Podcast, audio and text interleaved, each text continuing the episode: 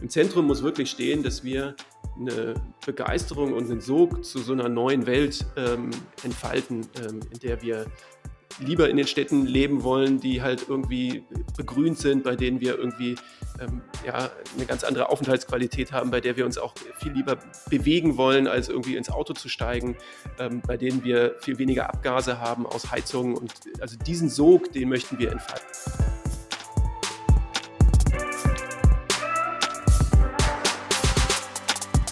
Hi, willkommen bei Endpower. Wir sind Markus und Julius. Und wir sind überzeugt, dass die Energiewende machbar und für den Klimaschutz essentiell ist. Wir produzieren diesen Podcast, damit ihr die Möglichkeit habt, euch Energiewissen anzueignen und möchten euch nebenher spannende Personen und Projekte vorstellen. Los geht's. 3, 2, 1. das halt, das hat richtig Gehalt. ich habe es bis aus Stuttgart gehört. Willkommen, ihr Lieben, zu einer neuen Folge des Empower Podcasts. Und zwar heute zum Thema Klimaschutz in Kommunen. Wie ihr alle wisst, werden auf nationaler Ebene immer ganz viele tolle Entscheidungen getroffen und die ganze, das ganze Wichtige oder vieles des wichtigen Policymaking passiert natürlich auf nationaler Ebene und natürlich auch auf europäischer Ebene. Und ein, ein großer Akteur oder eine große Akteurin sind die Kommunen in Deutschland. Wir haben insgesamt 10.796 Kommunen in Deutschland. Davon gibt es natürlich ganz viele kleine und es gibt ganz viele große. Äh, ungefähr haben wir so 200 Kommunen, die über 50.000 Personen umfassen. Genau. Und wir haben einen wunderbaren Gast, mit dem wir heute genau darüber sprechen. Er ist der Leiter der Stabsstelle in Klimaschutz in, in der Stadt Stuttgart. Und Stuttgart ist jetzt nicht die Stadt, die uns so ins Auge kommt oder ins Ohr, wenn wir über Klimaschutz nach, äh, nachdenken. Jedenfalls früher war das nicht der Fall. Aber unser Gast ist so aktiv auf LinkedIn und macht so viele coole Sachen, die er, ähm, die er den Menschen, die mit ihm da verbunden sind, äh, teilhaben dran lassen. Und deswegen freuen wir uns, dass er heute dabei ist. Hallo, lieber Jan Kohlmeier. Willkommen bei Empower. Vielen Dank. Ich freue mich sehr, dass ich dabei sein darf. Sehr cool, genau. Wir haben ein sehr schönes Vorbereitungsgespräch mit dir gehabt und äh, freuen uns deswegen, dass du einfach richtig am Start hier bist. Genau. Jan, stell dich einmal kurz vor. Wer bist du? Was machst du? Wie bist du die Person geworden, die du heute bist? Und warum stehst du morgens auf? ja, morgens stehe ich auf. Äh, also vor allem auch natürlich wegen der Familie, aber vor allem auch wegen dieses Purpose, der einen antreibt, rund um den Klimaschutz, dann tatsächlich die Welt darin zu unterstützen, die Klimaneutralität zu erreichen. Wo komme ich her? Ähm, ich äh, bin in Hamburg aufgewachsen, dann über Würzburg ein Physikstudium bin ich dann in die Energiewirtschaft eingestiegen, habe in der Stadtwerkewelt gearbeitet, erst als ähm, Trainee, Vorstandsassistent, Projektleiter, dann äh, Geschäftsführer und auch Mitglied der Geschäftsleitung jetzt zuletzt und bin seit Juli 2020 im Rathaus eben für die Klimaschutzthemen verantwortlich. Sehr cool, genau. Und deswegen bist du genau der richtige Ansprechpartner für, dieses, für diese Folge heute. Ihr Lieben in der Audience, die hier gerade zuhören und mit uns an der Bar sitzen, wir werden darüber sprechen, warum sind Kommunen eigentlich relevant? Was können Kommunen machen, um eben den Klimawandel äh, zu verlangsamen und natürlich auch um an, die nötigen Anpassungen vorzunehmen? Äh, was können Bürgerinnen machen und wie können sie motiviert werden? Und was können natürlich auch Kommunen innerhalb sich selber machen? Weil das natürlich auch zum großen Teil Change-Prozesse nach sich zieht, die vielleicht auch manchmal nicht so ganz einfach sind. Und darüber werden wir mit Jan heute sprechen. Und bevor wir diese ganzen schönen Fragen alle erörtern werden und natürlich auch beantworten werden, gebe ich an meinen lieben Kollegen Markus ab, der natürlich entweder oder Fragen vorbereitet hat. Genau, nach den, außer der inhaltlichen Fragen gibt es erstmal jetzt die entweder oder Fragen. Und Jan, du hast ja gesagt, du hast schon viele Stationen in deinem Leben quasi durchgemacht. Du bist einmal vom ganzen Norden, fast den ganzen Süden. Du bist jetzt schon einige Zeit in Stuttgart, deswegen wirst du jetzt nicht dran vorbeigekommen sein. Maultaschen oder Spätzle? Oha. Oder Matthias. Schön. ja, oder Matthias. Aber ich muss auch ehrlich gestehen, bis gerade vor zehn Sekunden wusste ich nicht, dass du in Hamburg aufgewachsen bist. Ich habe gedacht, das wäre wahrscheinlich irgendwie Würzburg oder Braunschweig, weil du da ja irgendwie warst. Aber äh, ähm, also tatsächlich esse ich beides nicht so richtig gerne. Ja, oha. ähm, eher Spätzle. Ja, Käsespätzle okay. vielleicht. Ja. Julius hat es ja schon gesagt, du bist äh, extrem umtriebig auf LinkedIn, postest da relativ viel und auch echt coole Sachen, wodurch wir auch, also ich habe ständig irgendwelche Sachen von dir und finde es echt cool, wie viel du da machst. Deswegen die Frage, ähm, lieber was auf LinkedIn posten oder Werbung auf der Straße machen, also mit BürgerInnen vor Ort? Ähm, also ich glaube ja an die Skalierung und an die Reichweite, die wir brauchen für die Themen. Und äh, natürlich sind eins zu eins Gespräche auch total wichtig. Ähm, ich würde trotzdem denken, wir müssen gucken, dass wir mehr in die digitale äh, Reichweite reinkommen. Okay, und jetzt äh, wieder eine Frage, die sich auf deinen Job bezieht. Lieber bei den Stadtwerken arbeiten oder bei der Stadt arbeiten? Das hängt von den Stadtwerken und den Städten ab. Aktuell bin ich wahnsinnig glücklich, für die Stadt zu arbeiten, ähm, was aber auch daran liegt, dass die Stadtwerke hier einen super Job machen und man sehr gut mit denen zusammenarbeitet. Okay, also es geht quasi auch Hand in Hand. Ach, gibt es in Stuttgart noch Stadtwerke? Also, weil es gibt ja diesen EMBW, das ist ja irgendwie sehr stark in, in Stuttgart, aber gibt es wirklich Stuttgarter Stadtwerke? Genau, also Stuttgart ist ähnlich wie jetzt in Hamburg und Berlin ähm, so eine Bewegung entstanden, eigene Stadtwerke wieder zu gründen. Und es gibt ähm, die Stadtwerke Stuttgart als Motor der Energiewende.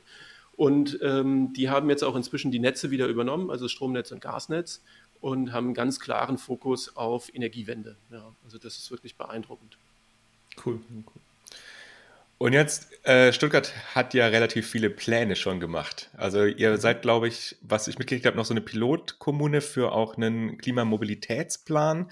Es mhm. gibt auch, meine ich, einen Klimafahrplan, Wärmepläne werden erstellt, Energiepläne. Deswegen die Frage, lieber solche Pläne erstellen oder tatsächliche Maßnahmen umsetzen? Ja, lieber umsetzen. Aber es ist immer gut, erst zu grübeln und dann zu dübeln, dass man auch die richtigen Sachen macht.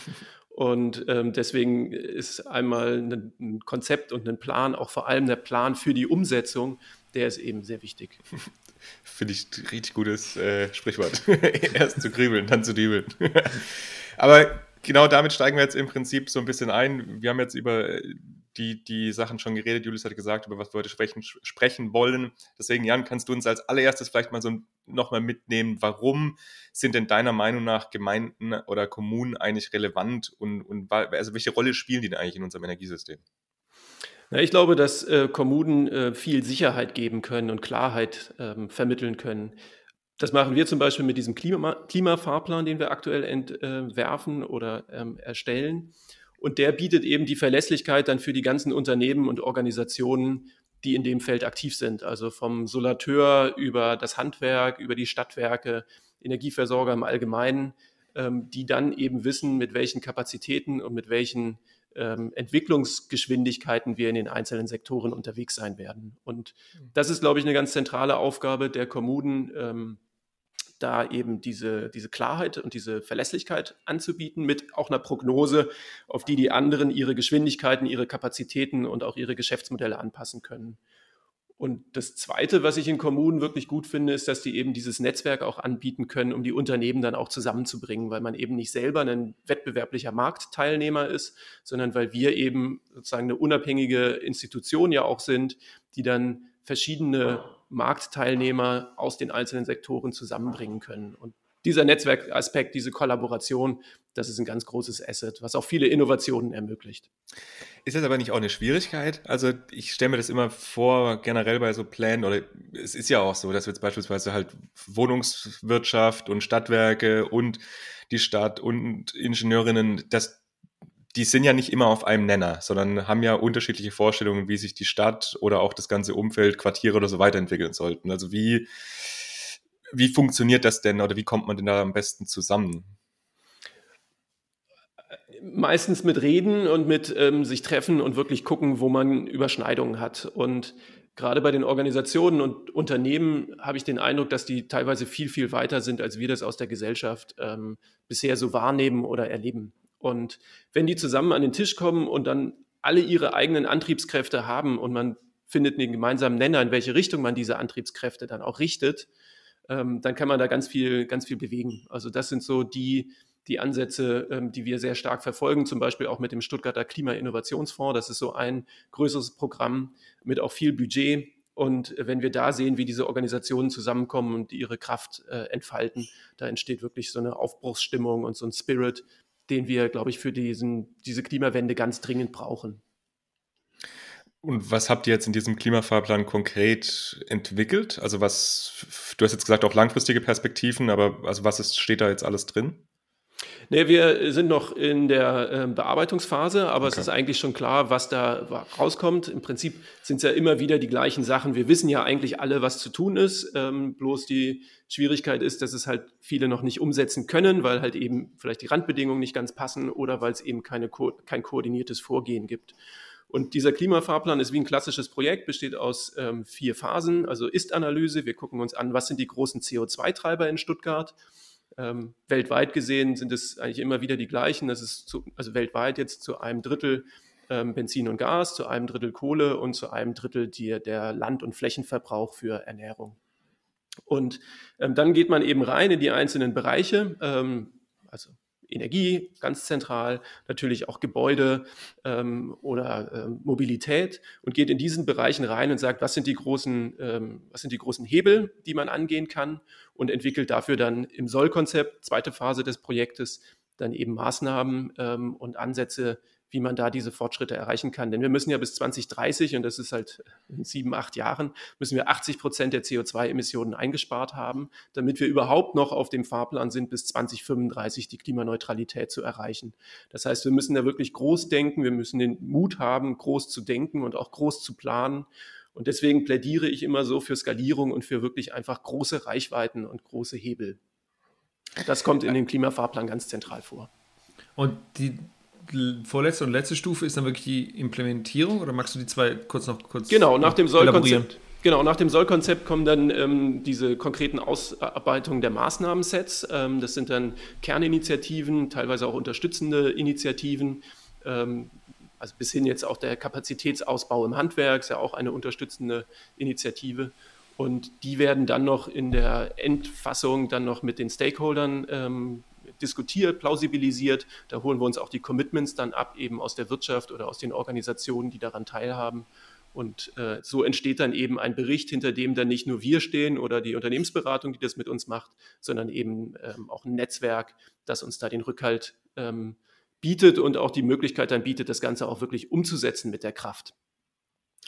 Aber ist schon auch ambitioniert, oder? Also 2035, das sind jetzt noch irgendwie 13 Jahre, das ist schon, schon knackig. Also ich, ich weiß, dass andere sich ja auch 2040 und so gesetzt haben. Ich bin mir gerade nicht ganz sicher. Ich glaube, Mannheim hat sogar 2030 sich als Ziel gesetzt. Aber also ist das denn realistisch oder hat man sich das Ziel gesetzt, weil das jetzt einfach gut klingt und man jetzt als Landeshauptstadt im Prinzip da irgendwie auch Vorreiter sein will? Naja, das Ziel ist ja noch gar nicht richtig eingetütet. Also man muss dazu sagen, der Gemeinderat hat das ähm, sehr vernünftig gemacht, hat gesagt, wir möchten 2035 erreichen, geht das denn und wie geht das? Und hat uns dann den Auftrag gegeben, das mit diesem Klimafahrplan zu hinterlegen und auszuarbeiten.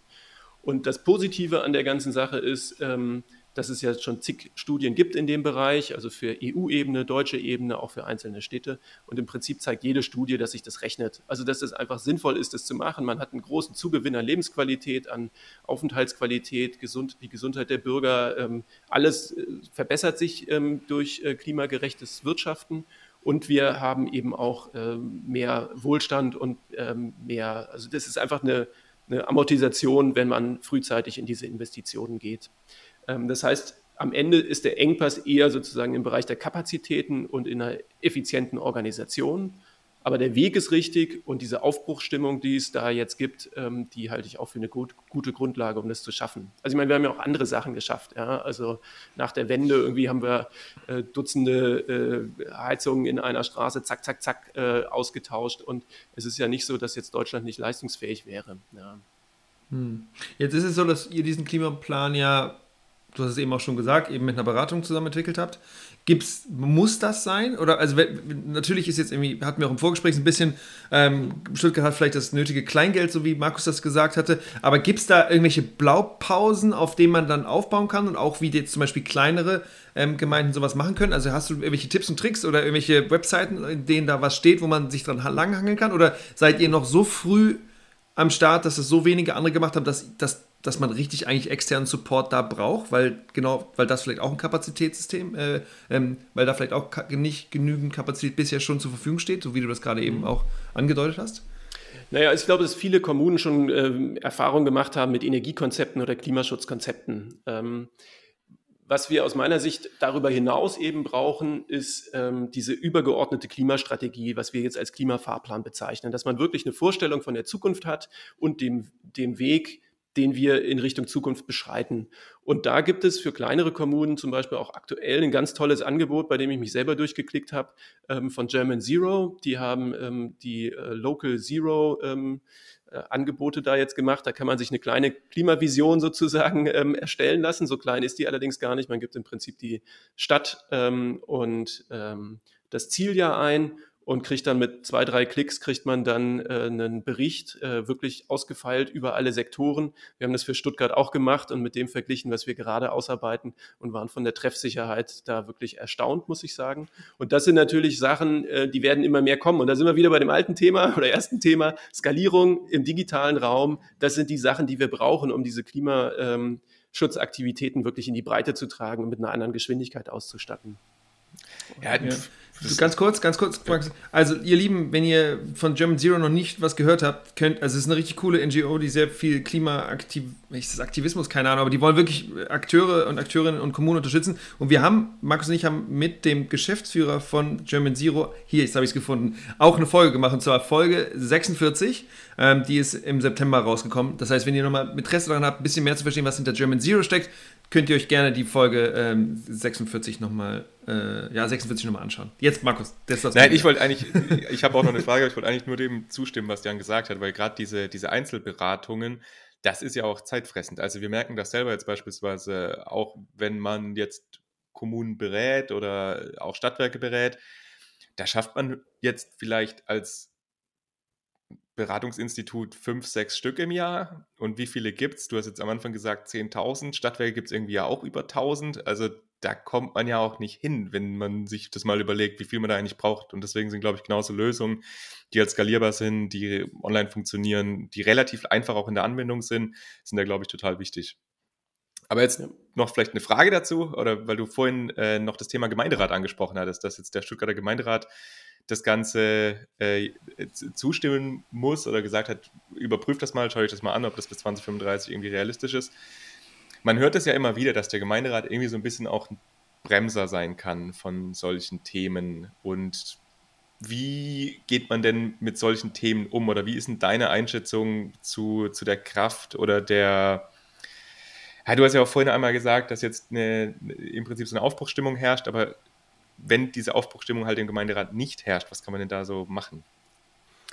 Na, ich glaube, dass äh, viele Gemeinderäte heute gar kein Engpass sind, um die Themen voranzubringen. Der politische Wille ist, glaube ich, parteiübergreifend schon häufig da.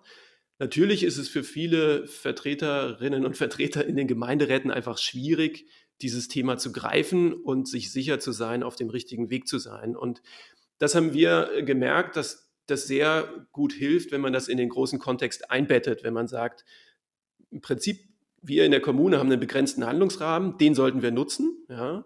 Ähm, aber wir müssen nicht das große Ganze in Frage stellen. Das große Ganze ist klar. Die EU hat mit dem European Green Deal ganz klar gesagt, wo die Reise hingeht, hat auch die einzelnen Schritte äh, wirklich ganz konkret auf die Sektoren runter ähm, definiert.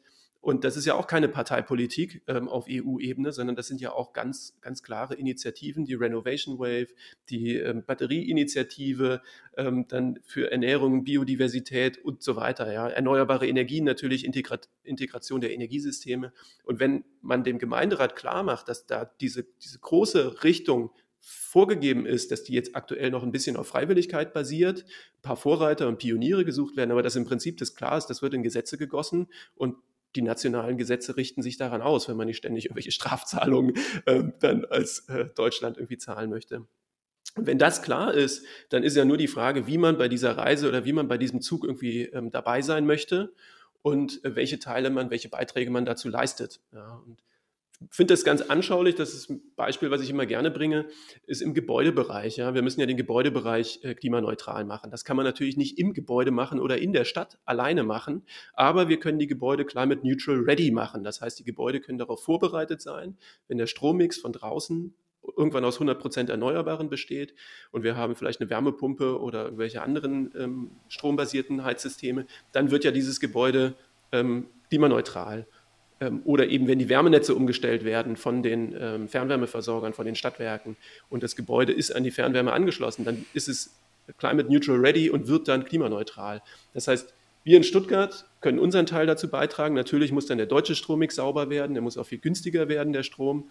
Ähm, und wir müssen natürlich auch Autohersteller haben oder äh, ÖPNV-Anbieter, die dann diese ganzen Felder mitmachen. Aber Prinzip unser Beitrag ist eigentlich relativ klar umrissen und wenn man das dem Gemeinderat erklärt, dann gehen die natürlich damit. es gibt ja auch keine echten Alternativen dazu. Also, ja. ja, es ist eine spannende Frage. Ist ja da, aktuell gibt es ja keine Vorgaben, was jetzt die Städte im Prinzip erreichen müssten. Also gut, Stuttgart mhm. ist jetzt natürlich nochmal ein Spezialfall, weil da gab es ja, es gibt ja die Vorgaben auch für die Stickoxide und da war ja Stuttgart mhm. immer ein bisschen so ein Problemfall. Aber jetzt so für CO2-Emissionen oder Energieverbrauch gibt es ja noch nichts, dass man sagt, da gibt es Strafzahlungen.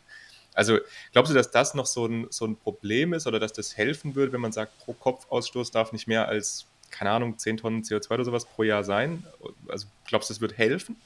Ne, ich glaube, diese Budgetansätze sind schon sehr sinnvoll. Jetzt muss das ja nicht unbedingt über äh, sozusagen so eine Verbot oder so eine, so eine Regulierung stattfinden. Ähm, insgesamt müssen wir halt einfach gucken, bei welchen Themen brauchen wir Marktmechanismen, bei welchen Themen brauchen wir staatliche Mechanismen. Ähm, und Vieles wird dann auch ein Stück weit Versuch und Irrtum sein, ja, aber ähm, auf jeden Fall ist klar, wohin die Reise geht und dass man einen Beitrag dazu leisten muss. Und je früher man damit anfängt und je engagierter und konsequenter man das macht, umso günstiger wird es natürlich für die Kommune, umso besser wird es für den Wirtschaftsstandort, für die äh, Menschen, die da leben und den Wohlstand der Region. Also ich glaube, das ist kein Zeit, äh, keine Zeit mehr, irgendwas zu ver verschlafen, zu verzögern. Ja. Jetzt ist ja so, dass wir mit dir jemand haben, der eine sehr große Stadt ähm, repräsentiert. So, ähm, ich glaube, dass es wahrscheinlich in kleinen Kommunen auch wieder ganz anders laufen kann, aber kannst du uns vielleicht mal mitnehmen in diesen Prozess? Du hast ja gesagt, okay, mach jetzt diese, diese, äh, diesen Klimafahrplan, aber wer ist denn eigentlich in der Stadt alles integriert in so ein Projekt? Weil ich kann mir eben vorstellen zu sagen, ja, Finanz, nicht Ministerium, aber Dezernat heißt es dann, glaube ich, weiß ich nicht, hat ja erstmal nichts mit Klima zu tun, aber muss ja das irgendwie dann auch in ihre Budgets mit integrieren oder auch, weiß ich auch nicht. Also was, was gibt es denn noch für andere Player, welche Dezernate, USW, die da auch mit integriert sein müssen, damit ihr wahrscheinlich auch genug Legitimität habt? Und wie, wie habt ihr das gemacht oder wie sieht da so eine Zusammenarbeit eigentlich aus?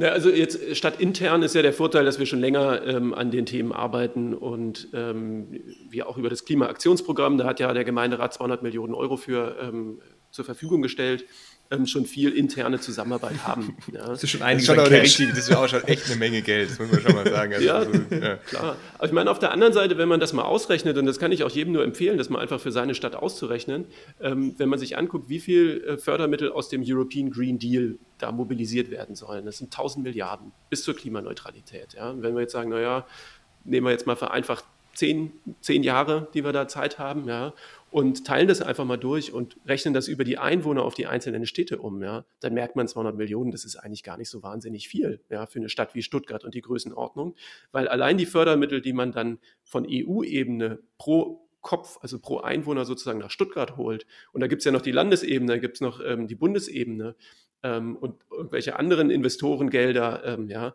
und dann, dann merkt man, dass da eigentlich wahnsinnig viel Geld zur Verfügung steht, auch in kleineren Kommunen, ja. Und also das ist schon ein großer Antrieb. Und wenn man dann eben überlegt, bei so einem Klimafahrplan, wen muss man da beteiligen, da, da zeigt eigentlich immer der CO2-Fußabdruck, ähm, in welche Sektoren man da reingehen muss. Und das sind natürlich ganz zentral die Themen Strom, Wärme, Mobilität, ja, wobei Mobilität auch insgesamt überschätzt wird. Ich glaube, es macht unter 20 Prozent aus. Ja.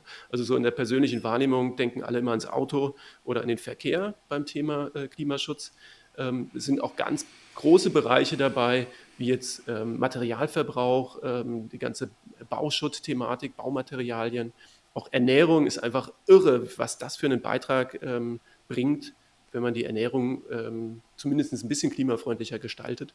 Und da sind schon einige große Player dann eben in den Bereichen und äh, die selber da ja auch Aktivitäten haben. Ja. Also. Hm. Und gehst du dann zu denen hin als Leiter der Stabstelle und sagst, hier lass mal ein Meeting machen und holst du die da so rein? Oder sind die eh schon, klopfen die an eurer Tür und sagen, wie können wir beitragen?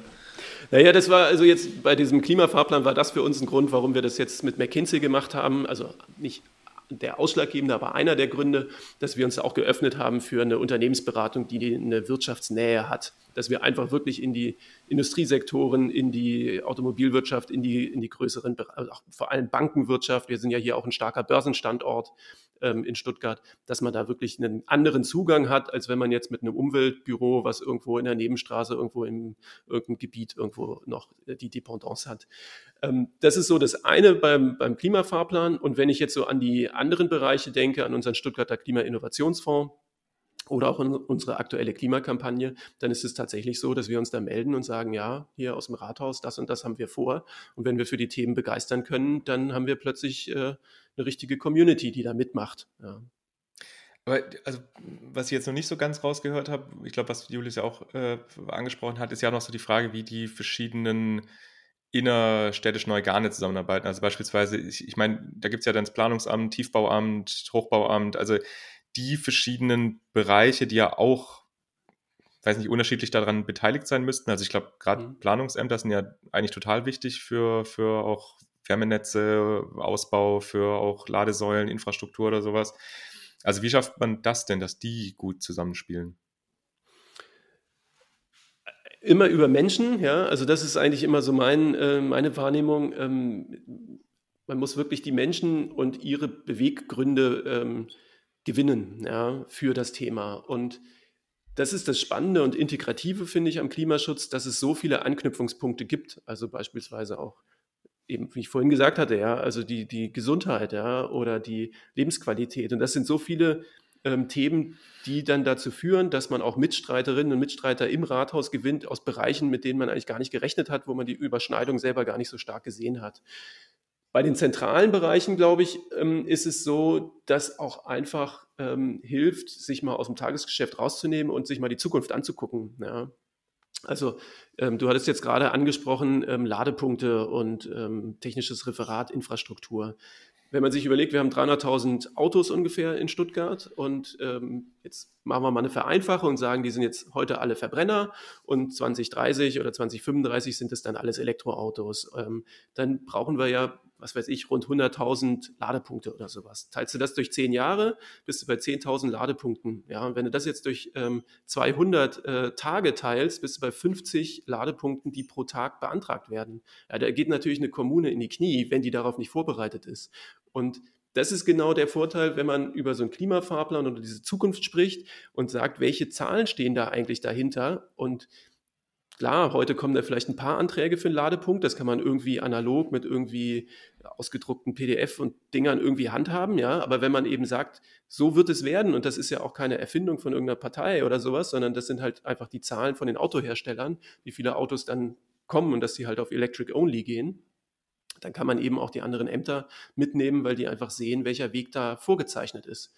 Und dass die sich darauf vorbereiten ähm, und das digital äh, sozusagen streamlinen, um diese Anträge zu vereinfachen. Ja. Ich würde jetzt nochmal vielleicht äh, ein bisschen nochmal versuchen, den, den Bogen zu spannen zu jetzt anderen. Du hast jetzt gesagt, ihr habt ja in Stuttgart jetzt irgendwie 300.000 Autos. Es gibt natürlich auch andere Kommunen, die haben vielleicht bloß 10.000 Autos, vielleicht auch nur 5.000 Autos. Wie machen die das denn? Die können sich ja jetzt so McKinsey oder sowas halt nicht leisten für, für so eine Beratung. Also was würdest du da sagen? Was kann man denn da machen? Also ich glaube, in den kleineren Kommunen ist es ganz wichtig, dass die Stadtwerke da einen richtigen Beitrag leisten. Ähm, klar kann man jetzt so einen Plan oder so eine Konzeption, kann man, ähm, wie jetzt eben gesagt, über Local Zero oder so, kann man sich das mal rauslassen oder macht ein gefördertes Klimaschutzkonzept. Aber dass man dann wirklich eine ähm, Umsetzung hat, die verzahnt und vernetzt ist in der Stadt, da sind, glaube ich, dann die Energieversorger, also die Stadtwerke vor allem, ähm, ein ganz wichtiger äh, Teilnehmer. Ähm, denn die haben ja den Kontakt in die relevanten Sektoren. Die haben eh mit Gebäuden und Immobilienbesitz wahnsinnig viel zu tun. Natürlich mit Strom, Gas, Wärme sowieso. Mit Mobilität ähm, ist der Anknüpfungspunkt da und zur Industrie auch. Und die haben noch einen Kontakt zur Bevölkerung. Das heißt, die ganzen Energieberatungs- oder auch Ernährungsberatungsthemen könnte man da äh, auch mit integrieren. Und das kann ich mir eigentlich vorstellen, dass in kleineren Städten ähm, viel über den Weg der Stadtwerke dann funktionieren kann. Mhm. Aber die stehen ja natürlich auch vor der Herausforderung. Also ich glaube, das wird jetzt ein bisschen besser. Also gerade auch durch die aktuelle Situation, dass jetzt Gas so extrem teuer geworden ist. Aber sag mal, bis vor einem Dreivierteljahr oder so war bei denen ja schon, ja, wir haben ja unser Gasnetz, das funktioniert, das läuft und wir gehen mal davon aus, das läuft jetzt auch noch weitere 50 20, Jahre. 30, oder 40? es ist ja so, teilweise, wenn neue Gasnetze gebaut werden, die werden dann abgeschrieben über 40 Jahre. Und wenn man sich das jetzt anschaut, das wäre halt irgendwie 2062. Und da wollten wir halt schon mal seit ja, fast 20 Jahren irgendwie klimaneutral sein. Also das äh, bin ich mal gespannt, wie sich das jetzt in, entwickeln wird in der nächsten Zeit. Und ich hoffe aber auch, dass da ja die Motivation bei den Stadtwerken eben auch da ist, zu sagen, wir wollen das jetzt anpacken und umstellen. Ja, ich glaube, dass da schon ganz viel passiert ist, ehrlich gesagt. Also wenn ich jetzt mir die anderen Bereiche mal angucke, bei denen diese Umwälzung schon stattgefunden hat, also Erzeugungsbereich ist ja so einer. Ähm, es gab noch so ein paar verzögerte Investitionen in Kohlekraftwerke, aber ähm, also das ist ja, ich weiß gar nicht, wann das letzte Kohlekraftwerk in Deutschland wirklich gebaut wurde. Also mindestens ein Jahrzehnt her, würde ich jetzt mal so. Datteln, wahrscheinlich was. Ja, aber da ist es ja auch, das ist ja auch so klar. Also da, da weiß man ja, 2038 wird abgeschaltet. Das, ja, wobei das war ja schon vorher eigentlich klar, dass sie die, die nicht mehr so gerechnet haben, dass das Investorengeld da kaum noch dafür zu, ja. zu holen war. Ab, aber das ist ja das, was du auch ansprichst, Jan. Ne? Also du sagst eben, da gibt es jetzt noch ein paar Vorreiter, die gebraucht werden, aber eigentlich ist es klar, in welche Richtung es geht. Und wenn dann der regulatorische Rahmen so feststeht, wie sich das jetzt gerade auch abzeichnet, wenn eben das ganze EU-Recht, was wir jetzt auch bekommen, äh, ja, umgesetzt wird in nationales Recht, dass es dann eigentlich ja klar ist, in welche Richtung es geht. Aber ich kann Markus auch verstehen. Meine Mutter kommt aus einer Kommune, da sind irgendwie 4000 Leute wohnen da. Und da, da gibt es so viel rumgeklüngelt. Ey, wir, wir können da seit, wir können seit zwei Jahren, können wir da können wir da unser Grundstück, was wir haben, nicht verkaufen oder was drauf bauen, weil, weil, der, weil einer im, im Rat daneben im, im, im, äh, auf dem Grundstück daneben wohnt und möchte nicht, dass da irgendwas passiert. Und dann, und dann kann ich mir vorstellen, wenn nur solche Leute im in irgendwelchen Räten sitzen, yo, was macht die Kommune dann? Ja, gut. Also ich meine, da haben wir zum Glück in Stuttgart ähm, natürlich eine andere Qualität dann im ja. Gemeinderat. Das ist schon ja. natürlich eine echt große Hilfe. Weniger Stamm, Stammtisch. Äh, habe ich auch schon anders erlebt. Ja.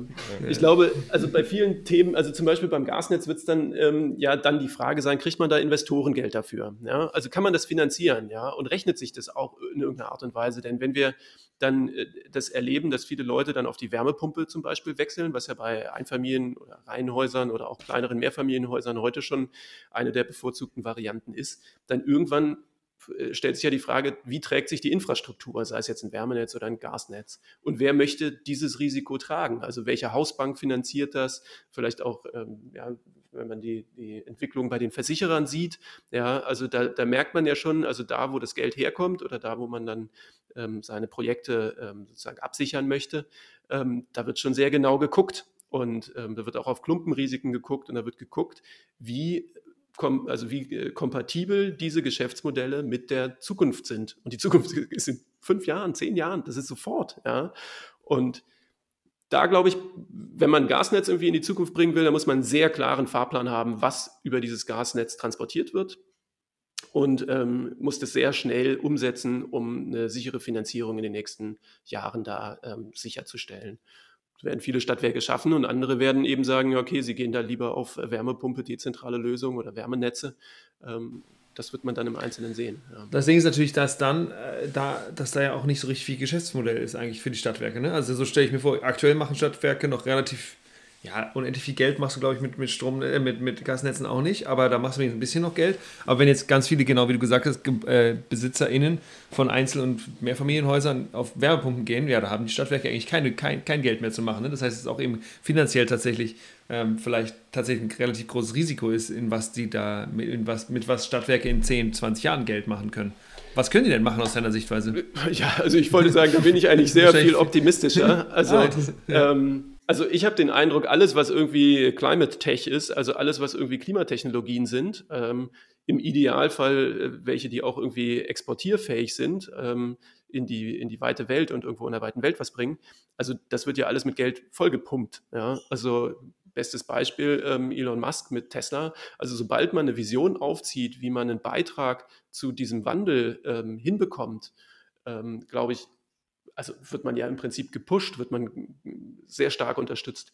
Und ich denke, wenn man in die Bereiche reingeht, dass man die Gebäude vielleicht mit serieller Sanierung oder eben auch mit äh, Dienstleistungen, äh, wenn, man, wenn man das einfach nach vorne bringt, dieses Thema, ähm, dass man da äh, eine sehr viel rosigere Zukunft erwarten kann, als wenn man irgendwo an den alten Geschäftsmodellen hängt. Das wird sonst echt sehr eng und sehr schwierig. Ähm.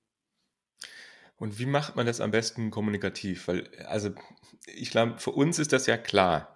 Und wir sehen das ja auch. Aber ich habe manchmal das Gefühl, dass das eben nicht allen klar ist und allen Akteuren. Also vielleicht kommen wir da jetzt auch schon so ein bisschen zu, zu dem Thema, wie kommuniziert ihr diese ganzen Themen quasi den, den BewohnerInnen in der Stadt? Also was, was für Möglichkeiten gibt es denn da? Oder was würdest du sagen, was kann man da am besten machen, um alle möglichen Leute zu erreichen?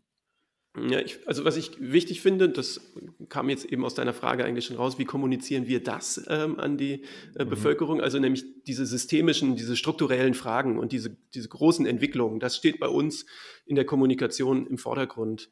Denn diese individuelle äh, Geschichte, natürlich kann jeder zu Hause irgendwie was machen und kann zu Hause auch irgendwie ein bisschen klimafreundlicher leben. Ähm, das ist aber ein Hebel, der halt nicht ausreicht ja, und der auch nicht im Zentrum stehen kann, weil der nicht groß genug ist, dieser Hebel. Im Zentrum muss wirklich stehen, dass wir eine Begeisterung und einen Sog zu so einer neuen Welt ähm, entfalten, ähm, in der wir lieber in den Städten leben wollen, die halt irgendwie begrünt sind, bei denen wir irgendwie ähm, ja, eine ganz andere Aufenthaltsqualität haben, bei der wir uns auch viel lieber bewegen wollen, als irgendwie ins Auto zu steigen, ähm, bei denen wir viel weniger Abgase haben aus Heizungen. Und also diesen Sog, den möchten wir entfalten. Und zwar auch ganz, ganz wichtig in Bereichen, in denen dieser Sog bisher noch nicht so angekommen ist. Also ähm, das heißt, gerade in konservativen bürgerlichen Bereichen hat man noch so viel Potenzial zu erklären, dass das eine gute Welt ist, auf die wir ähm, hinarbeiten können. Und ähm, welchen Beitrag auch dann Organisationen dazu leisten können. Während jetzt der individuelle Beitrag, da nehme ich immer das Beispiel mit dem Hausmüll. Ja, wir trennen uns wie irre bei dem Hausmüll da einen ab zu Hause. Und ich nehme dann das Beispiel und sage, ja, stellen wir uns mal vor, alle in Deutschland würden ihren Hausmüll auffressen, ja, würden jeden Tag den Hausmüll auffressen, ja. Da würde das das Müllaufkommen in Deutschland um drei Prozent senken, ja. Weil nämlich der meiste Müll ist gewerblicher, industrieller Müll, Bauschutt, ähm, diese ähm, wie sagt man, Abbruchabfälle und so weiter. Und das ist in vielen Bereichen ist es ja ähnlich. Man kann irgendwie Strom sparen, wie man will. Solange wir nicht den deutschen Strommix wirklich auf 100 Prozent Erneuerbare umstellen, ähm, hat man die systemische Reichweite nicht, nicht geschafft, die wir brauchen. Und dafür möchten wir sensibilisieren. Und ähm, natürlich haben wir auch viele klassische Maßnahmen der Interaktion in der ähm, Klimakommunikation die das dann irgendwie sehr viel greifbarer machen. Jetzt aktuell haben wir ja eine Kampagne gestartet, die auch mit so Lifehacks und mit so Klimatypentests und einer Klimakarte dann irgendwie die verschiedenen Bereiche in Stuttgart hervorhebt, in denen schon sehr viel läuft. Übrigens sind wir ja auch äh, Deutschlands nachhaltigste Großstadt, haben da eine Auszeichnung bekommen. Yay! Yeah! yeah! äh, dieses Award, dieses Award-winning Großstadt. Award-winning Großstadt. Und, und, und, und, wer, hat, wer hat den Award verliehen? McKinsey. das wäre lustig. Land Baden-Württemberg. Nee, an der Stelle, ähm, glaube ich, ist der tatsächlich für die viele Arbeit. Aber das ist jetzt Arbeit von, ja. von Kolleginnen und Kollegen, die da ausgezeichnet wurde, nicht meine eigene. Ja, das soll doch kein dummer Witz nein, sein. Nein, ne? Also, nur, also, es ist cool. Also ihr deswegen, macht da richtig gute Arbeit, ne? Also ja, auf jeden Fall. Das, das, ja. das, kam hoffentlich auch am Anfang raus. Also ja, ja, alles gut. Nee, wunderbar. Macht, ihr macht richtig gute Arbeit. Ein bisschen Humor. Kann, kann muss man an naja, der Stelle ja haben. Naja, weil kann ja sein, dass, dass deine oder eure Mitarbeiter und Mitarbeiterinnen da jetzt auch irgendwie diesen Podcast hören. Da müssen wir ein bisschen aufpassen, keine bösen, zu bösen Witze zu machen. Nee, cool. Ja. Genau, das, aber das, sag mal, du hast ja irgendwie am Anfang gesagt, du, du stellst dir das eigentlich wirklich eher vor, wirklich stark digitalisiert Menschen zu erreichen auch. Anstatt jetzt das 1 zu 1 Gespräch zu suchen. Ich höre mal, ich mache ein bisschen Wissenschaftskommunikationsberatung nebenher und da wird ganz oft von so Leuten, die Social Media mir nicht so toll finden oder so, ähm, wird immer gesagt, ja, aber das 1 zu 1 Gespräch, das ist doch das, womit du eben Leute, womit du eine Beziehung aufbauen kannst und womit du dann Leute erreichen kannst.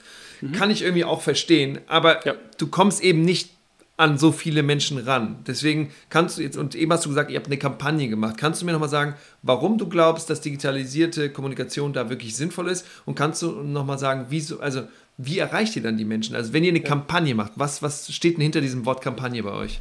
Ja, also bei, der, bei, bei dieser Kampagne, also war, kann ich gleich mal erklären, was da sozusagen alles ineinander gegriffen hat. Da war uns total wichtig, dass das eben nicht so eine einseitige, abstrakte Kommunikation ist, die dann eben nicht verfängt. Ja? Also genau das, was du gesagt hast. Man muss ja irgendwie die Leute persönlich erreichen und auch irgendeine Vertrauensverbindung aufbauen. Und deswegen haben wir gesagt, wir machen nicht eine Kampagne, dass wir als Stadt Stuttgart natürlich die allerbeste Großstadt in Stuttgart sind, ja, sondern ähm, wir machen äh, eine Kampagne, bei der wir andere Organisationen auch mit einbeziehen, ähm, die eine ganz andere Reichweite und eine ganz andere Fankultur teilweise auch haben. Ähm, also beispielsweise der VfB Stuttgart hat mitgemacht, Stuttgarter Kickers haben mitgemacht. Ähm, wir haben dann ganz viele Unternehmen und Organisationen, die Hochschulen, Hochschule für Technik, Uni Stuttgart, die dann in dieser Kampagne ihr eigenes Engagement zeigen und das, glaube ich, schafft es dann auch im digitalen Raum oder auch im analogen Raum. Wir haben dann so Gebäudebanner und so ähm, verwendet. Ähm, schafft es eben, dass Menschen, die das sehen, eine enge Beziehung dazu haben, weil die die Institution kennen oder weil die irgendwie Fan sind vom VfB Stuttgart. Und so, glaube ich, muss man wirklich diese Verbindung und diese, diese Nähe schaffen ähm, über die Organisationen und ähm, ja, die Heimat sozusagen, in der sich die Menschen ähm, befinden. Und was, was konkret seid ihr da jetzt angegangen? Also bei, bei der Kampagne? Also einfach nur so mal so vielleicht zum, also genau, ich, ich, ich stelle mir vor, es wäre vielleicht jetzt ganz interessant, auch vielleicht für andere Kommunen sich da was abschauen zu können, weil ich finde, das, was ihr gemacht habt, ist schon irgendwie cool. Deswegen machen wir auch diese Folge ja. und dann, genau, wir hoffen natürlich, dass viele Menschen aus Kommunen jetzt hier das zuhören. Also wir haben bei der Kampagne haben wir jetzt noch also die eine Stufe, wir haben jetzt den Auftakt gemacht, das war so mit so einer Nominierungs-Challenge, also im Prinzip wie so eine Eisbucket-Challenge. Jeder ähm, geht einen Schritt und nominiert den nächsten ähm, und äh, erfragt sozusagen, welche Beteiligung und welchen Beitrag die andere Institution oder auch Einzelpersonen leisten. Das war so der Einstieg und wir möchten jetzt aber ähm, das wir tiefer, tiefer reingehen in das Thema, ähm, werden so eine Klima-Community live schalten. Das kommt auch aus dem Stuttgarter Klima-Innovationsfonds, ein Projekt, was ähm, ein sehr stark wachsendes Stuttgarter Startup mit einer etablierten Softwarefirma zusammen da äh, eingebracht hat und was ausgezeichnet wurde bei uns. Und über diese Klima-Community möchten wir dann so ein Ökosystem quasi im digitalen Raum schaffen, dass Menschen da Initiativen gründen können, dass die da Crowdfunding-Mittel ähm, sich holen können, dass die Genehmigungen beantragen können, Fördermittel beantragen können, Angebote von Handwerkern abrufen können, sich mit ähm, Erfahrungen zu Projekten austauschen können, so dass wir im Prinzip eine Community schaffen, in der man mit wenigen Klicks und zu dem Zeitpunkt, wenn man Lust auf das Thema hat, da reingehen kann, sich durchklicken kann und sich im Prinzip von der Photovoltaikanlage fürs Dach über den Ladepunkt ähm, im Carport oder am Carport bis hin irgendwie wirklich zur Dämmung, zu Stadtgrün, Balkonbegrünung, ähm, bis hin auch vielleicht zur Ernährung ähm, einfach äh, gucken kann, welche Dinge man in seinem Leben ähm, mit der Allgemeinheit dann auch äh, gemeinsam eben umstellen kann. Und das ist eben nicht nur individuell, sondern auch ähm, mit ähm, Initiativen für das Quartier, also für das Viertel, in dem man lebt, und auch Initiativen für den Arbeitgeber, bei dem man tätig ist. Und das ist dann wieder diese Vernetzung, die wir da sehen. Cool. Ja. Das klingt richtig spannend. Sag mal, Jan, wurdest du schon mal angefragt dafür, so, so Vorträge zu machen in anderen Kommunen und so? Also kein, also keine, kein, also tatsächlich eine Anfrage. Also es könnte sein, dass das unter meinen 593 ungelesenen E-Mails ist. ja, tatsächlich gibt es immer wieder natürlich Anfragen ähm, und ähm, das ist ja auch total wichtig und wertvoll, das irgendwie zu machen. Ja. Ähm, eine Anfrage, die ich, hat jetzt nichts mit Gemeinden zu tun, aber das war für die ähm, ähm, Bundeszentrale, wie heißt es, für politische Bildung? Äh, ja, sorry, jetzt stehe ich, äh, genau, also stehe ich gerade auf dem Schlauch. Jedenfalls also, dass wir da äh, in, einem, in, einer Fortbildung Journalistinnen und Journalisten ähm, äh, schulen ähm, rund um das Thema Klimaschutz und sensibilisieren für die, für die Themen, die da wichtig sind. Und also solche Anfragen finde ich mega spannend. Ähm, es gibt wahnsinnig viele gute Netzwerke ähm, in Kommunen oder zwischen Kommunen, auch von der Klimaschutz- und Energieagentur in Baden-Württemberg.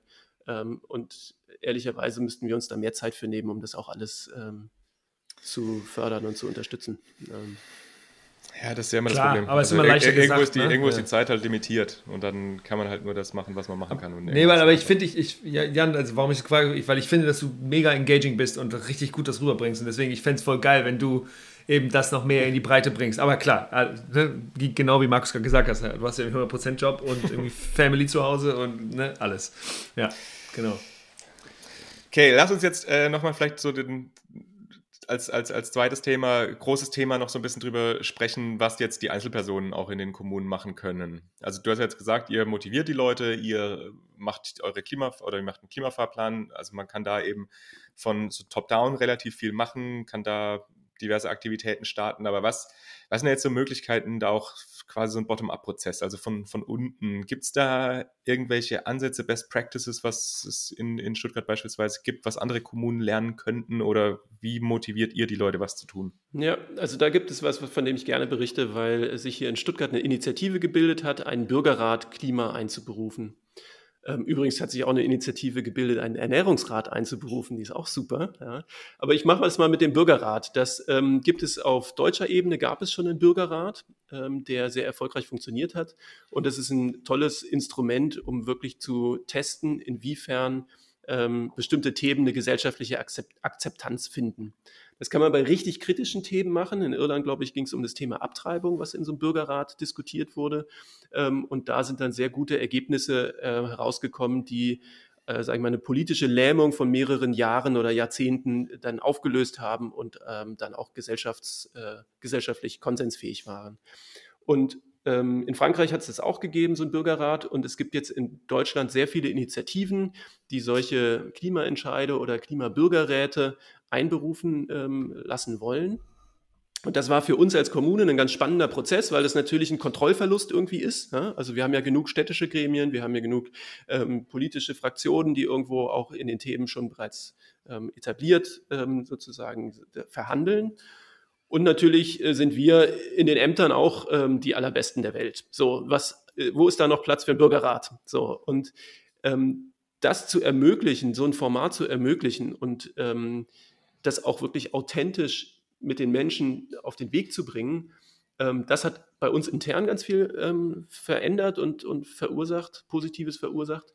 Und es hat auch in der Bevölkerung, glaube ich, ähm, einen ganz großen Effekt. Also diese Bürgerräte sind eben ähm, Räte aus Zufallsbürgern, also die werden zufällig ausgelost, damit eben da nicht irgendwelche mhm. Fachinteressierten oder ähm, so wie ihr hier zwei äh, weiße Männer, Akademiker dann irgendwie da das Rennen machen, sondern dass es wirklich ein gemischtes, diverses, ähm, äh, gemischte, diverse Zusammenstellung ist, sodass man wirklich die Vielfalt der Argumente dann wiederfindet und auch schaut, was ist eigentlich machbar? Wo wollen wir mehr Geschwindigkeit haben? Wo ist es uns vielleicht auch ein bisschen zu schnell? Wo gibt es welche Unterstützung für welche Themen? Und ähm, da freue ich mich schon drauf. Das wird jetzt zum Sommer starten. Werden wir sechs Sitzungen machen mit 60 Personen. Das Ganze wird natürlich moderiert von einer ähm, professionellen Agentur. Ähm, und dann werden wir wahrscheinlich eine der ersten Kommunen sein, die das so professionell strukturiert einmal durchgezogen hat. Und Ah, das wird auch ein richtig gutes Projekt. Cool. Wie, wie, werden die Leute ausgewählt? Also du hast gesagt zufällig, aber schreibt ihr dann wirklich, also geht ihr dann, keine Ahnung, die, die Einwohnermeldeliste durch? genau.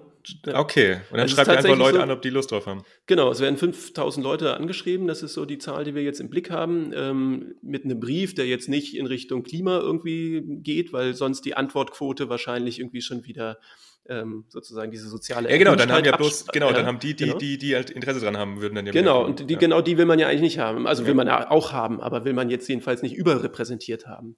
Und dann kriegt man natürlich hoffentlich eine hohe Quote zurück von Menschen, die bereit wären, da mitzumachen. Da muss man vielleicht gucken, ähm, dass man da nochmal nachsteuert sozusagen, weil man bei bestimmten Bevölkerungsgruppen ähm, eine geringere Rückmeldequote hat. Und dann haben wir einen Topf, aus dem wir auswählen können. Und äh, dieser Topf ist dann ja definiert, also nach Männlein, Weiblein, Alter ähm, und auch verschiedene Lebenssituationen. Das ist uns wichtig, dass wir einmal den Altersschnitt gut abbilden ähm, und zwar auch fair abbilden, anders zum Beispiel als bei den Wahlen, wo ja im Prinzip alle von 0 bis 18 wegfallen. Bei uns ähm, fallen alle von 0 bis 16 weg ähm, aber werden ersetzt durch welche, die 16 bis 18 sind. Das heißt, wir haben die Gruppe 0 bis 18 haben wir genau in dem Anteil repräsentiert, wie die auch den Anteil der Bevölkerung ausmachen. Die sind dann halt alle nur 16, 17, 18, aber ist sozusagen die Anzahl der gesamten Gruppe. Und ähm, je nach Lebenssituation haben wir dann sozusagen bei den Jüngeren, auf welches, welches Schulsystem gehen die, bei den äh, Mittleren haben die einen Job oder nicht, ähm, ja, und bei dann den Älteren haben die schon gesundheitliche Einschränkungen, ja, nein.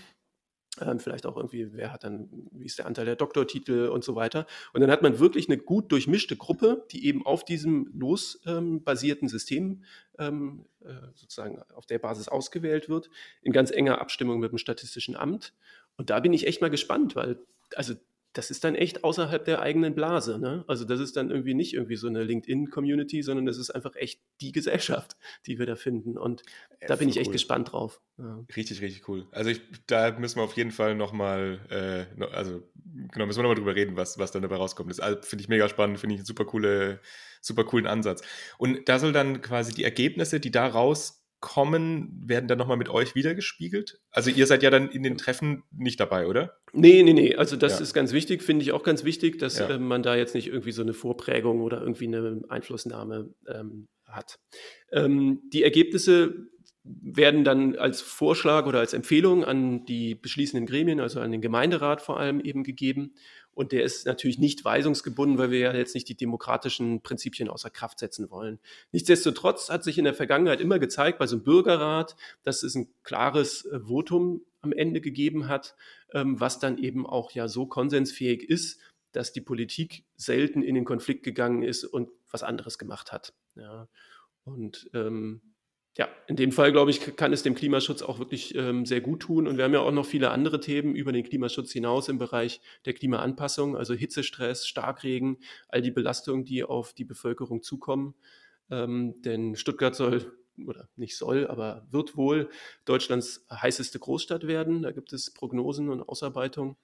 Und das bedeutet natürlich dann schon auch, dass wir einen großen Anpassungsdruck haben, ähm, was die Stadt hm. angeht. Ja. Ja, ja, ja, das weiß man ja auch aus Karlsruhe, dass es nicht so ganz, ganz kühl ist da unten im Süden. Und ihr seid ja nochmal in so einem schönen Kessel, sagt, genau. sagt man immer, ne? Ja. So, ich glaube dann Zukunft, oder, Markus? Ja. Jan, jetzt sind wir bei, äh, bei Wünsch dir was. Und zwar natürlich wünsch dir was vielleicht in Zukunft auf, in Bezug auf, äh, auf Stadt Stuttgart, weil das hört sich natürlich alles jetzt ganz wunderbar und toll an, was ihr alles macht. Und wahrscheinlich könnte ich mir aber auch vorstellen, oder konnten wir uns vorstellen, dass es natürlich auch Dinge gibt, wo du sagst, oh, da könnten wir eigentlich noch besser werden. So, weil hört sich alles super an, aber ist ja meistens nicht alles super. Also deswegen, was würdest du dir wünschen für Stuttgart in 2030, 2035 und was könnte noch besser laufen gerade? Und vielleicht auch, was würdest du dir für äh, Klimaschutz in Kommunen und Gemeinden insgesamt in Deutschland wünschen? Also einmal in Stuttgart äh, läuft vieles gut, keine Frage. Ähm, trotzdem ist es ganz klar, wir stehen am Anfang. Also wir stehen wirklich ganz am Anfang. Rudimentär steht unsere gesamte Gesellschaft in Deutschland am Anfang einer wirklich extrem intensiven Zeit, äh, die da vor uns liegt. Ja. Und äh, was wünsche ich mir dafür? Ich wünsche mir dafür, dass wir mehr positive Zukunftsvisionen haben. Ähm, vielleicht ähm, mache ich da auch noch Name-Dropping und sage, ich, mir gefällt sehr gut ähm, Reinventing Society. Das ist das Zentrum für Realutopien. Die bringen demnächst ein Bildband raus und die zeigen in Bildern im Prinzip, wie diese Zukunft aussehen kann bei uns direkt vor Ort auf, äh, ja, auf den Plätzen und in den Quartieren äh, in deutschen Städten. Und davon wünsche ich mir mehr und dann wünsche ich mir noch ein paar größere, bahnbrechende ähm, Fortschritte, ähm, wie wir es jetzt Beispiel im, äh, beispielsweise bei der Elektromobilität erreicht haben ähm, oder gesehen haben. Und da noch ein paar Fortschritte vielleicht in anderen Sektoren, in anderen Bereichen, so dass wir alle noch optimistischer sein können, wirklich das Ziel zu erreichen und vielleicht sogar schon ein bisschen früher klimaneutral zu werden, denn ähm, es hilft ja nicht nur, wenn Deutschland klimaneutral wird, sondern es muss ja auch noch Europa dann irgendwie schaffen und auch die ganze Welt. Und ähm, da müssen wir fertig sein, bevor ich in Rente gehe. Und ähm, das ist für Stuttgart sind es zehn Jahre, wenn ich sage, da möchten wir fertig sein. Und bis ich in Rente gehe, werden es so 20, 25 Jahre sein. Und dann muss die ganze Welt soweit fertig sein. Ne? Das ist halt schon krass, wenn man sich überlegt, dass es im Prinzip genau der berufliche Zeitraum für viele Menschen ist, der maßgeblich bestimmt wird von, von diesem Auftrag, ja, den wir da haben. Ja, genau, das wird ja, wird ja bei, bei, bei vielen so sein. Also bei uns wird es wahrscheinlich ja, auch. Könnte man, auch, auch könnte man glatt einen Podcast machen, nicht wahr? könnte man glatt einen Podcast machen. Ja, könnte richtig, man ja. Empower nennen. Könnte sagen, hey, cool, das machen wir. Naja, wir planen ja nicht damit aufzuhören, bis wir in Rente sind. Oder mal schauen. Also, genau. uns werdet ihr nicht mehr los. Ja. Cool, Jan. Hey, danke, dass du uns. Also, ich finde es nochmal schön, dass du auch gerade gesagt hast, positive Zukunftsvision, weil ich glaube, es ist so leicht, die, die, Hoffnung zu verlieren und zu sagen, es ist alles furchtbar, es ist alles schlimm. So, und ich glaube, wenn man das macht, dann wird es auch schlimm, dann wird es auch furchtbar und dann landen wir alle in Depression und das bringt keinem irgendwas. Fatalismus ist Todsünde. Ähm, also Fatalismus im Sinne von, ich kann ja eh nichts mehr machen. So, ich glaube, wir können alle was machen. Und ich glaube, wir müssen das auch, weil allein diese, diese, diese Konnotation, die du gerade hattest mit Stuttgart wird heißeste Stadt in Deutschland und was sehr unangenehm sein wird. Und ich glaube, da müssen wir auch was machen. Also, was heißt, da müssen wir? Wir müssen und wir können auch was tun. Und ich glaube, das nochmal nach vorne zu schieben, dass da ganz viel Potenzial ist. Ich glaube, es ist voll wichtig und deswegen fand ich es schön, dass du das gerade nochmal zum Ende nochmal gesagt hast.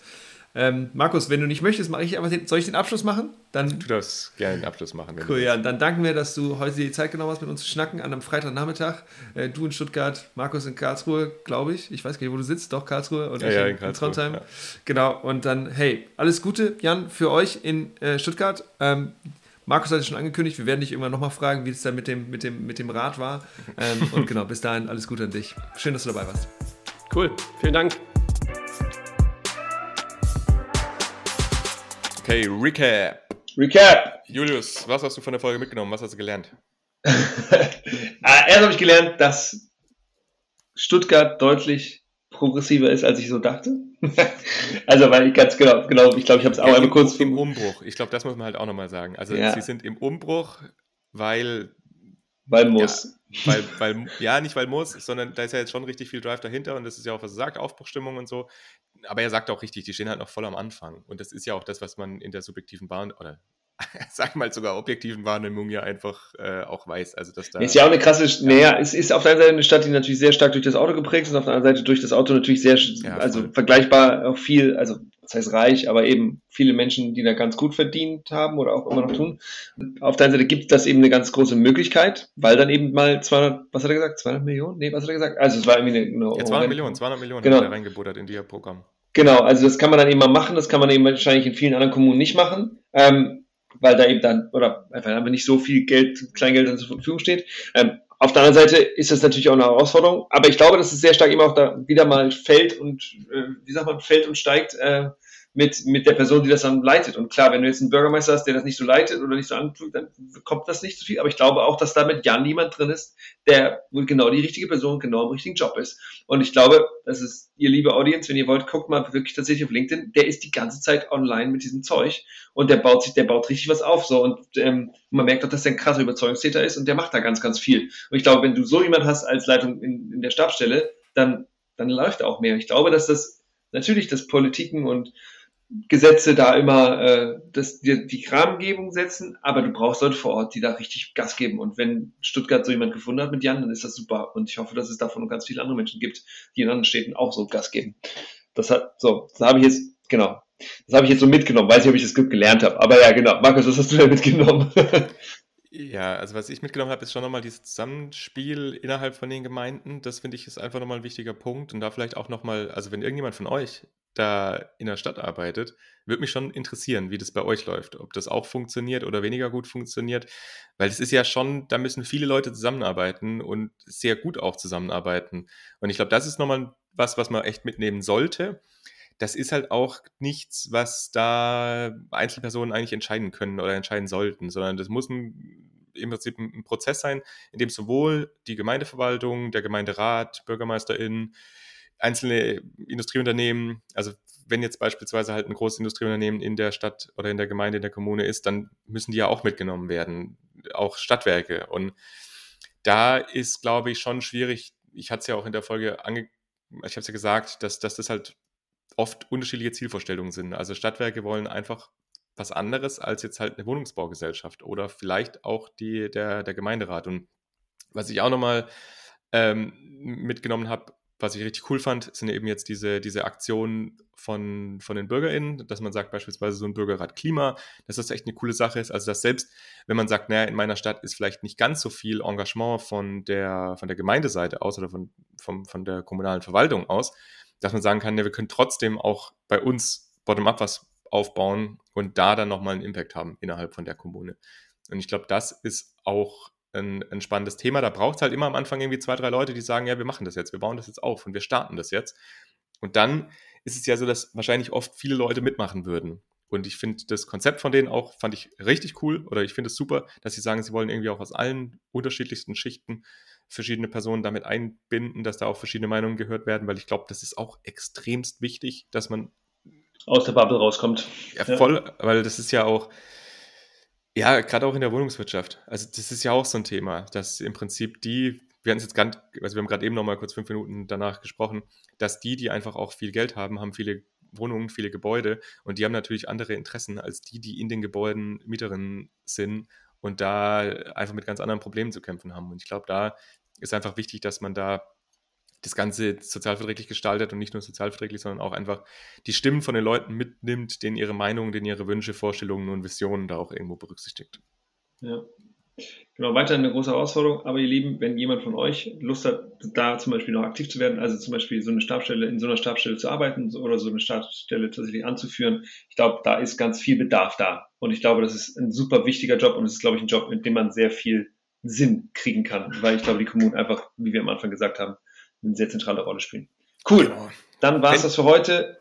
Ja. Ja, wenn, wenn ja. ihr äh, Interesse dran habt oder generell auch in der Stadt arbeitet, dann schreibt uns gerne irgendwie nochmal auf Instagram oder eine Mail oder so. Würde uns extrem freuen, wie das bei euch funktioniert. Und schaut gerne auch äh, nochmal bei uns irgendwie auf Patreon oder im Shop vorbei. Wir haben das jetzt immer wieder vergessen. Wir wollten es jetzt seit ein paar Mal auch am Anfang von der Folge sagen und wir vergessen es immer. Aber Also wenn ihr da Lust habt. Wir freuen uns ein bisschen über Unterstützung, weil wir haben ja mal darüber gesprochen, Werbung zu machen. Ja, nein, in der ersten Folge im Januar.